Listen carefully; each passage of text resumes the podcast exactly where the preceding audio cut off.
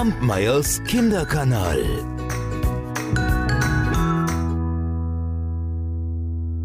Als der Herrgott irgendwann die ganze Welt erschaffen hatte, da schaute er sich um, ob vielleicht noch irgendetwas fehlte.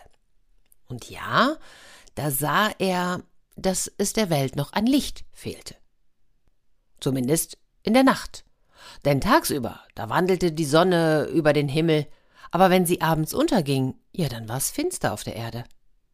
Hm, alles, was geschah, verbarg die Nacht. Ja? So, man konnte es nicht mehr sehen.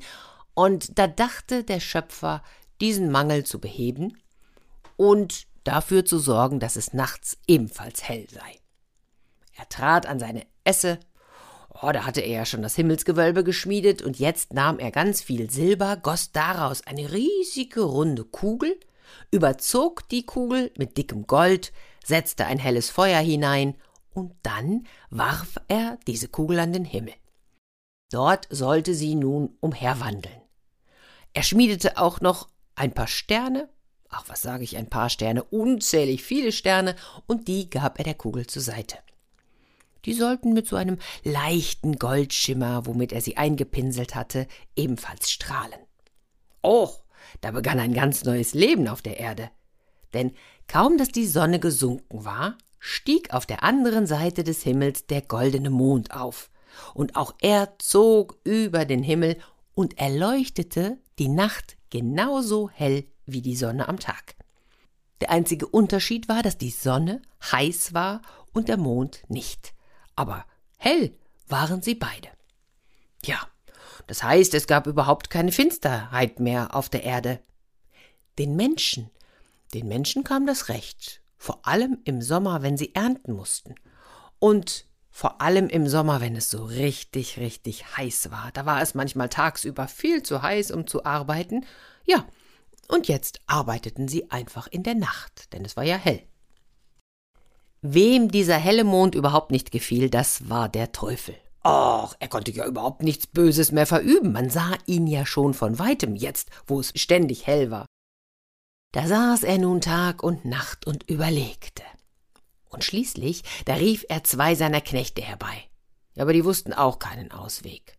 Und so beratschlagten sie zu dritt. Oh, und die Köpfe, die qualmten und am siebten Tag, da hatten sie nichts mehr zu essen. Und da fiel ihnen etwas ein. Ach, wir müssen den Mond wieder fortschaffen, wenn wir uns retten wollen. Wenn es keinen Mond mehr am Himmel gibt, dann sind wir wieder Helden wie zuvor. Weil, weil bei diesem matten Sternenlicht, da können wir unbesorgt unser Werk betreiben, sagte einer der Knechte. Sollen wir den Mond vom Himmel herunterholen? fragte der andere Knecht. Nein, nein, sagte der Teufel, er sitzt viel zu fest, den bekommen wir nicht herunter. Wir müssen es anders machen. Wisst ihr was? Wir nehmen Teer und dann schmieren wir den Mond damit an, bis er ganz schwarz ist und man ihn nicht mehr sieht. Ja, dann soll er doch am Himmel weiterlaufen, ja? Uns stört er dann nicht mehr. Ja, den anderen Teufeln und den Knechten auch, den gefiel der Rat des Alten wohl und so wollten sie sich gleich ans Werk machen.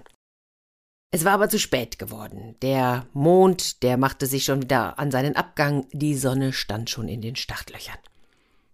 Aber am anderen Tag, da bereiteten sie alles vor. Der Teufel, der war ausgezogen, hatte eine große Tonne Teer gestohlen, und die trug er jetzt in den Wald zu seinen beiden Knechten. Die hatten mittlerweile aus vielen, vielen, vielen Seilen eine lange, lange Leiter gebaut. Ja. Dann holten sie noch einen Eimer, ja, den sollte nämlich einer der Knechte mit hochnehmen. Sie bastelten sich einen Pinsel und dann sollte der Knecht den Mond anmalen. Ja, gesagt, getan. Sie warteten auf die Nacht. Und als der Mond aufstieg, da versammelten sich alle drei wieder unten unter der Leiter. Einer füllte den Eimer mit Teer, schüttete noch etwas Asche hinzu und tauchte dann den selbst gebastelten Pinsel hinein. Oh, und da sah man dann auch schon, wie der Mond über den Wald lugte. Schnell richteten sie die Leiter auf. Der Alte gab einem der Knechte den Eimer in die Hand und sagte: Los, beeil dich, hinauf mit dir. Und er selbst und der andere Knecht stützten die Leiter. Oh, aber der Knecht, der oben auf der Leiter war, der wankte und schwankte und oh, das war, das war viel zu, viel zu wackelig alles und, und er hielt es gar nicht aus und mit einem Mal, da ließ er den Eimer fallen, dieser Eimer stürzte direkt auf den Teufel, so dass der von oben bis unten mit der beschmiert war und es bis heute ist. Ja, und der Mann, der flog, oder der Knecht, der flog in weitem Bogen von der Leiter. Die Leiter selbst, die fiel mit riesigem Getöse um und zerbarst in tausend Teile. Tja, der Teufel, der tobte vor Zorn. Und er wusch und scheuerte sich, aber es half nichts. Wie gesagt, den Teer trägt er bis heute an sich. Aber die Geschichte ist hier noch nicht zu Ende, denn der Teufel wollte unbedingt den Mond vom Himmel haben. Und so stahl er am nächsten Tag ganz viele Leitern, baute sie alle irgendwie zusammen, den unteren Teil, den rammte er in den Boden, steckte ihn so fest, dass er auf gar keinen Fall umfallen konnte, und als jetzt am Abend der Mond aufstieg, da hielt er die Leiter so fest, wie er konnte, und der andere Knecht, der noch übrig war, der musste hinauf und halt dich an den Sprossen fest. Hörst du nicht, dass das so passiert wie gestern? sagte der Teufel zum Knecht. Und dieser, der hütete sich davor, der nahm den Eimer, der nahm den Pinsel und kletterte hinauf und hing sich immer an den Sprossen fest. Ja. Und so kam er schließlich irgendwann auf die letzte Sprosse. Da nahm der Teufel die ganze Leiter, ja, die ja wirklich lang war. Also da, wow, schon ein starker Teufel. Also da nahm der Teufel die ganze Leiter und schob die Leiter mit dem Knecht obendrauf an den Mond heran. Und tatsächlich, sie war genauso lang, wie sie sein musste, damit der Maler noch oben an den Mond kam. So, jetzt war das aber gar nicht so einfach, ja. Ich weiß nicht, ob ihr schon mal einen Mond angemalt hat, habt. Er nahm jetzt also seinen selbst gebastelten Pinsel und versuchte, den Mond anzumalen. Aber der Mond, der blieb ja nicht still stehen. Der wanderte hin und her und so hat er sich irgendwann an dem Mond festgebunden. Ja, jetzt konnte er wenigstens nicht mehr herunterfallen. Die zweite Schwierigkeit war, dass das Gold die schwarze Farbe vom Teer überhaupt nicht aufnehmen wollte. Und so hat er mit großer Mühe gerade mal die Rückseite geschafft. Ja, da war er schweißüberströmt. Jetzt musste er aber ja noch die Vorderseite anmalen und ach. Während er sich dort oben abmühte, schaute der Teufel von unten mit offenem Mund und, und, und weit geöffneten Augen zu.